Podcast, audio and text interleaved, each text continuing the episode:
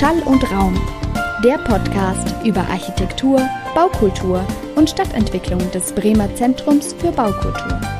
Hallo allerseits beim Sommerprogramm von Schall und Raum. Erinnert ihr euch noch an die dritte Staffel zum Thema Leerstand? Da hatten wir ja verschiedene Episoden und in der einen ging es um das Thema Hausbesetzung und in dieser war die Urban Legend die Dete hier in Bremen.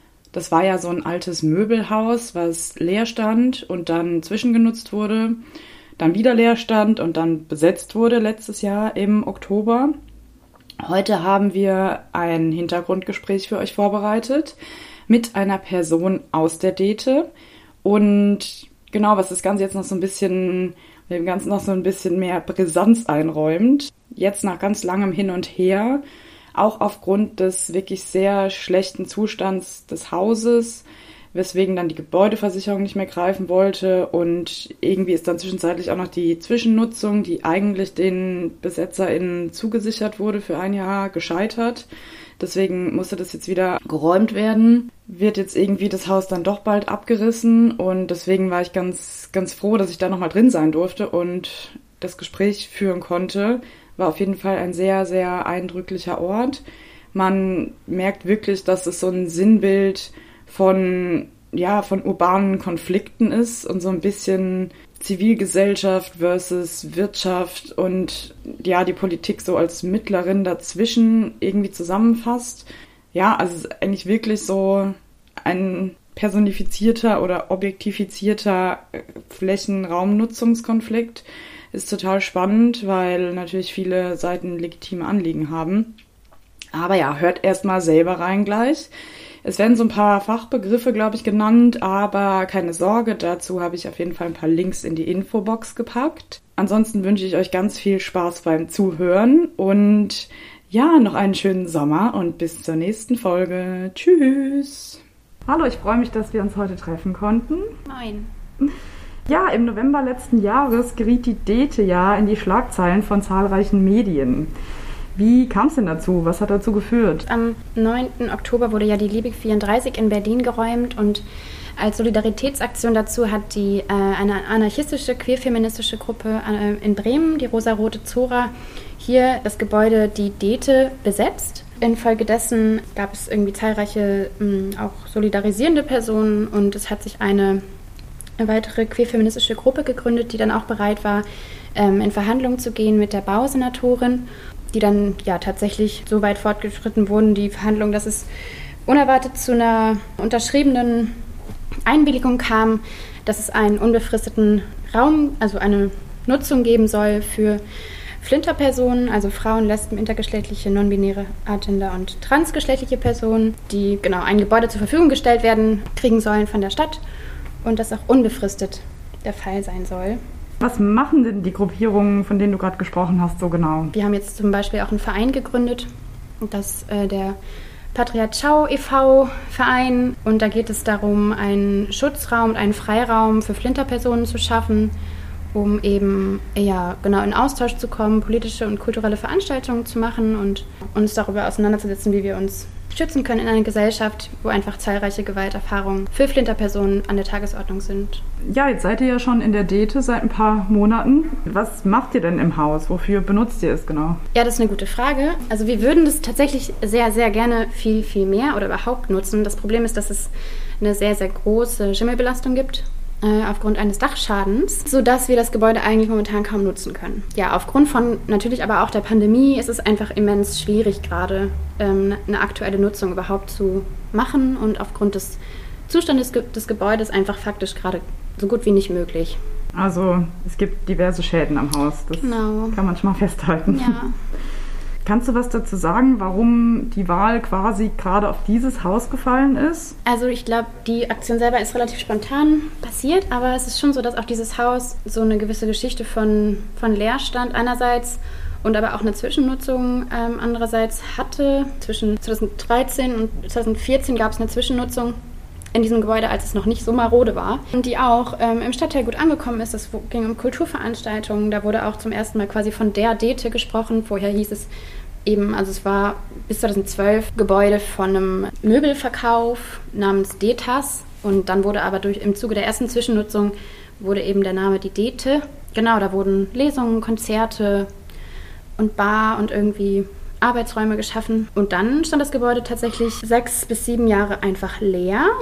Genau, es gab äh, zahlreiche ähm, Baupläne, die aber teilweise auch von den An Anwohnenden abgelehnt wurden. Und nach einer Klage und einer Petition irgendwie für die damalige Zwischennutzung, um die weiterzuführen, ist es eben dazu gekommen, dass die erste Zwischennutzung geendet hat nach einem Jahr und aber auch keine, ja, keine Baupläne realisiert wurden. Und seitdem ist das Gebäude extrem verfallen, aber auf eine echt drastische Art und Weise. Also ja, es wurde auf keine Art und Weise instand gesetzt sodass wir jetzt hier in einem sehr, sehr zentralen Ort von Bremen immer noch in einer Art Baustelle sitzen und uns überlegen, ja, was für eine Perspektive wir haben. Wie würdest du das denn hier so beschreiben? Was hat das Haus denn hier so für Besonderheiten? Also es hat einmal eine einfach sehr große Fläche und ja, ist einfach auch, hat mehrere Etagen, vier Etagen und einen Keller und ist sehr hell eigentlich, wenn, ja, quasi jetzt sind die Fenster teilweise ein bisschen zugehängt, aber eigentlich gibt es viel Licht und viel Platz, wo ja, wir uns am Anfang auch total viel Sachen erträumt haben, hier machen zu können. Also von Lesungen bis Workshops oder irgendwie Atelierräumen oder Bandproberäumen. Und ansonsten ist es mittlerweile bunt geworden und aber auch sehr marode. Ein Stück weit auch ein bisschen bedrohlich verfallen. Ich würde gerne mal so ein bisschen auf diesen Aspekt der Besetzung als solche eingehen.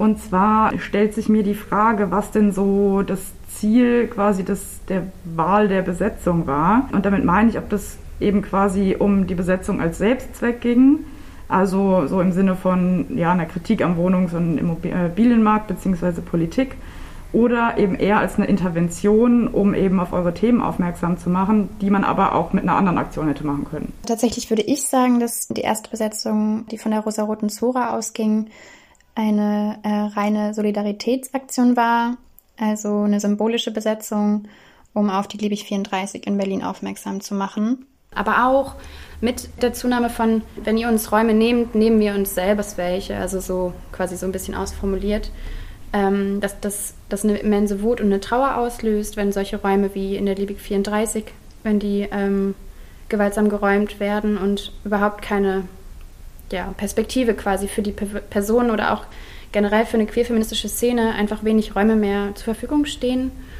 Und aus so einer Wut heraus und aber auch, um das als Zeichen zu setzen, um darauf aufmerksam zu machen, wurde eben am Anfang besetzt.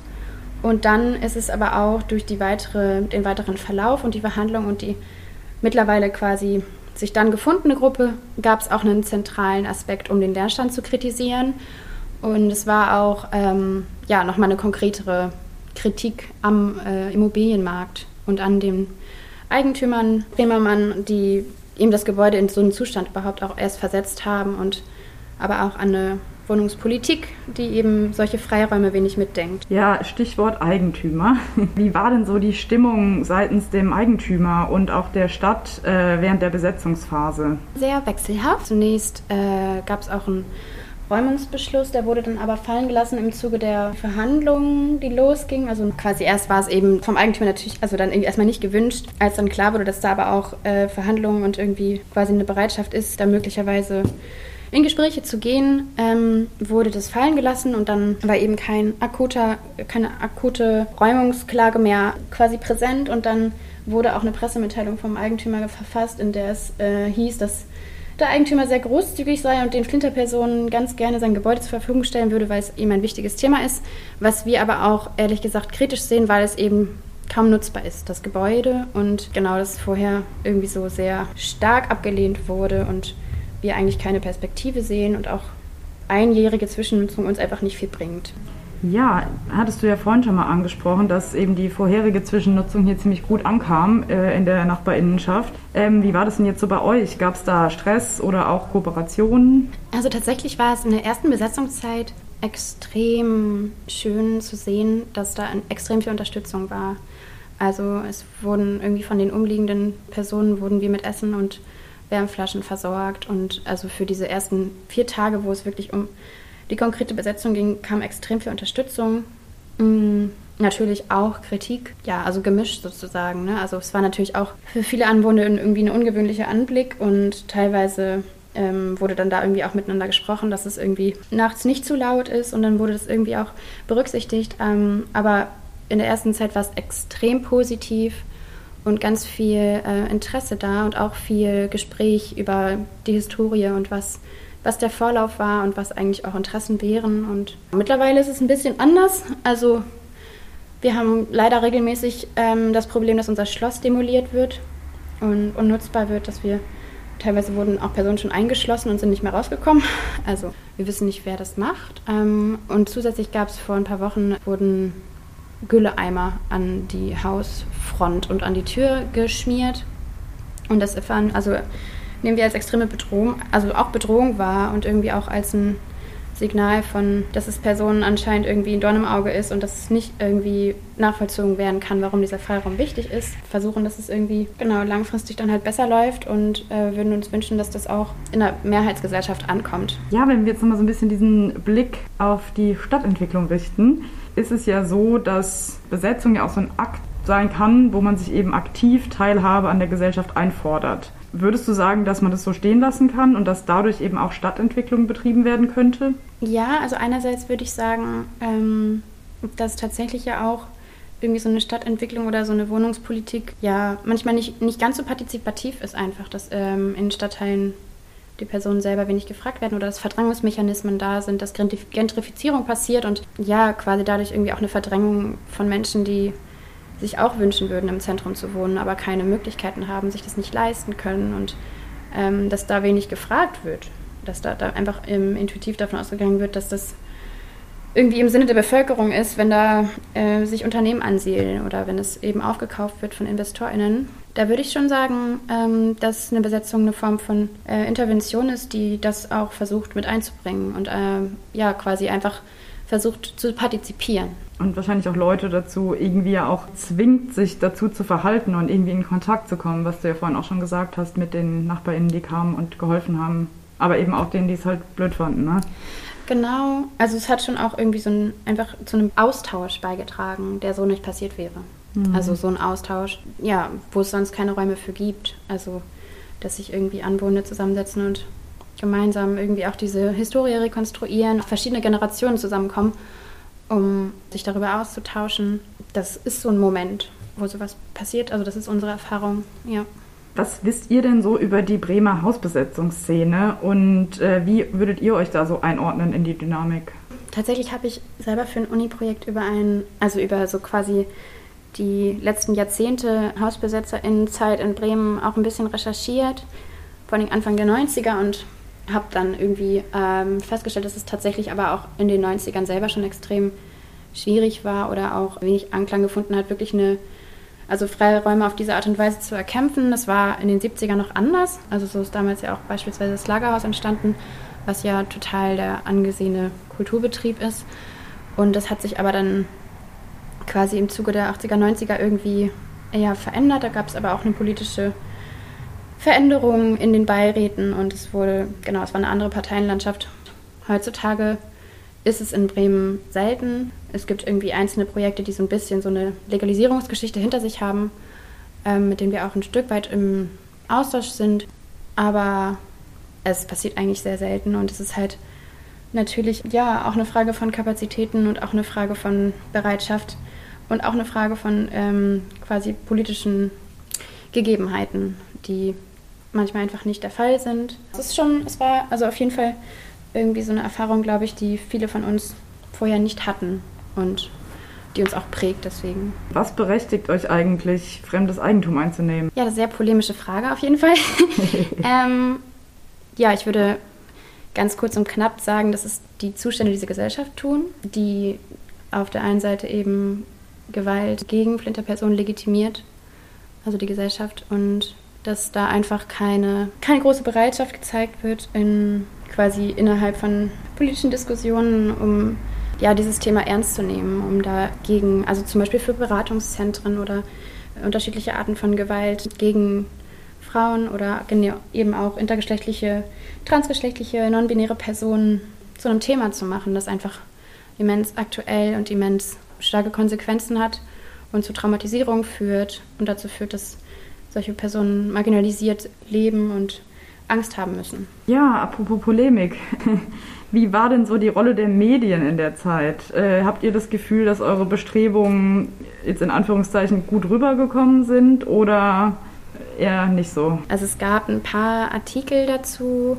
Es wurde auch von, also auf uns zugekommen von manchen Zeitungen und trotzdem haben wir uns wenig repräsentiert gefühlt in den meisten Artikeln. Ja, es wurde viel von den verwöhnten Studis gesprochen, die jetzt irgendwie da, da, irgendwie sich einfach erlauben, sich ein Haus anzueignen und überhaupt nicht nachvollzogen, ähm, dass es da eine Dringlichkeit gibt bei dem Thema und dass wir nicht verwöhnte Studis sind, die irgendwie Langeweile haben, sondern dass wir von Gewalt betroffene Menschen sind, die in der Gesellschaft einfach nicht angehört werden ähm, oder jedenfalls viel zu wenig. Teilweise wurden von der Taz im Artikel so ein Stück weit auch eine Recherche betrieben und auch irgendwie nochmal Interviews gegeben, die ein Stück weit was abgebildet haben, aber so richtig repräsentiert haben wir uns nicht gefühlt, hatten aber auch wenig Kapazitäten, da eigenverantwortlich auf die Presse zuzugehen. Du hattest ja im Vorgespräch äh, schon mal erzählt, dass ihr geplant habt, so eine Ausstellung hier in den Räumlichkeiten der Dete über die Dete zu kuratieren. Also quasi, wo es darum geht, okay, was ist die Historie der Dete, was ist sie jetzt, wie könnte sie denn vielleicht sein oder hätte sie gewesen sein können, wenn sie nicht so verfallen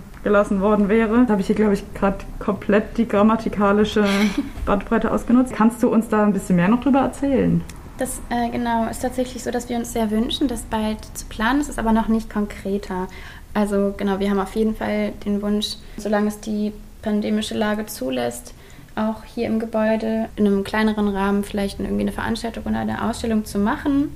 Wir hatten auch immer mal wieder so auch die Idee, da irgendwie auch einen historischen Bezug herzustellen und irgendwie aber auch irgendwie so diese Wünsche und die Konzeptideen, die wir haben, auch nochmal irgendwie auszustellen und zur Debatte zu bringen. Und tatsächlich ist es momentan so, dass wir aber total viel mit internen Sachen beschäftigt sind, jetzt die Vereinsgründung, zusätzlich aber eben auch viele, ja, auch traumatisierte Menschen in unserer Gruppe sind, wo es immer wieder auch nicht einfach ist, weil halt eben Triggermomente passieren, die auch selbst quasi von Flinterpersonen passieren können. Also es ist auch was, was nicht ausschließlich quasi cis-männliche Personen betrifft, sondern es ist auch was, was ich auch reproduzieren kann. Und wir also versuchen gerade zum Beispiel ganz viel mit, also in Richtung Transitional Justice, also transformative Gerechtigkeit, uns weiterzubilden. Weil wir merken, dass es eine Notwendigkeit hat, weil wir alle auf eine Art marginalisiert sind und traumatische Erfahrungen durch Gewalt von der Gesellschaft machen und uns damit irgendwie auseinandersetzen müssen. Und das nimmt gerade am meisten Raum ein, sodass leider jetzt diese ganzen konkreten Ausstellungspläne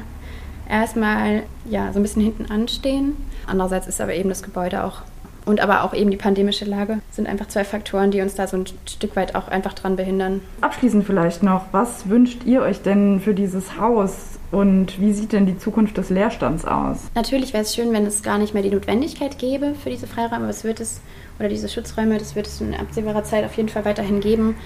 Also wünschen würden wir uns im Idealfall natürlich, dass es eine Möglichkeit gäbe, eine Sanierung zu finanzieren, aber das können wir nicht leisten. Oder dass es in sich ein anderes Gebäude findet, dass wir mit der Stadt zusammen suchen, wo wir auch schon dabei sind und in Verhandlung sind und auch selber gucken. Bisher ist es noch nicht so richtig konkret oder aussichtsreich gewesen, aber dass wir eine unbefristete Nutzungsmöglichkeiten haben für Räumlichkeiten, um quasi uns auszutauschen und anzuregen, dass es quasi Aufmerksamkeit gibt für dieses Thema und dass es natürlich auch in Bezug auf Wohnungspolitik das Leerstand problematisiert wird. Also dass InvestorInnen nicht jahrelang einfach Gebäude leer stehen lassen können und es keine Konsequenzen hat und tatsächlich ein Gebäude ein Stück weit irgendwie auch aussieht, als wäre es irgendwie strategisch verfallen lassen. Einfach nicht nur auch irgendwie aus einem irgendwelchen Witterungsbedingungen, sondern einfach ein konkretes Zerstören auf eine Art. Und das in so einer Lage und das ist natürlich auch, dass generell Gentrifizierungsdynamiken entgegengesteuert wird. Das würde ich mir wünschen. Schön. Alles klar. Danke dir ganz herzlich. Ja, auch. Schall und Raum, der Podcast. Idee, Konzept und technische Durchführung Celine Schmidt-Hamburger. In Zusammenarbeit mit Christian von Wissel, Jörn Schaper und Frank Peters. Sprecherin und Recherche Franziska Ass. Social Media Hanna Neumann und Jasmin Roloff-Omari. Sounddesign Matthias Kloppe. Design Lars Neckel. Ein Format der Hochschule Bremen und des Bremer Zentrums für Baukultur.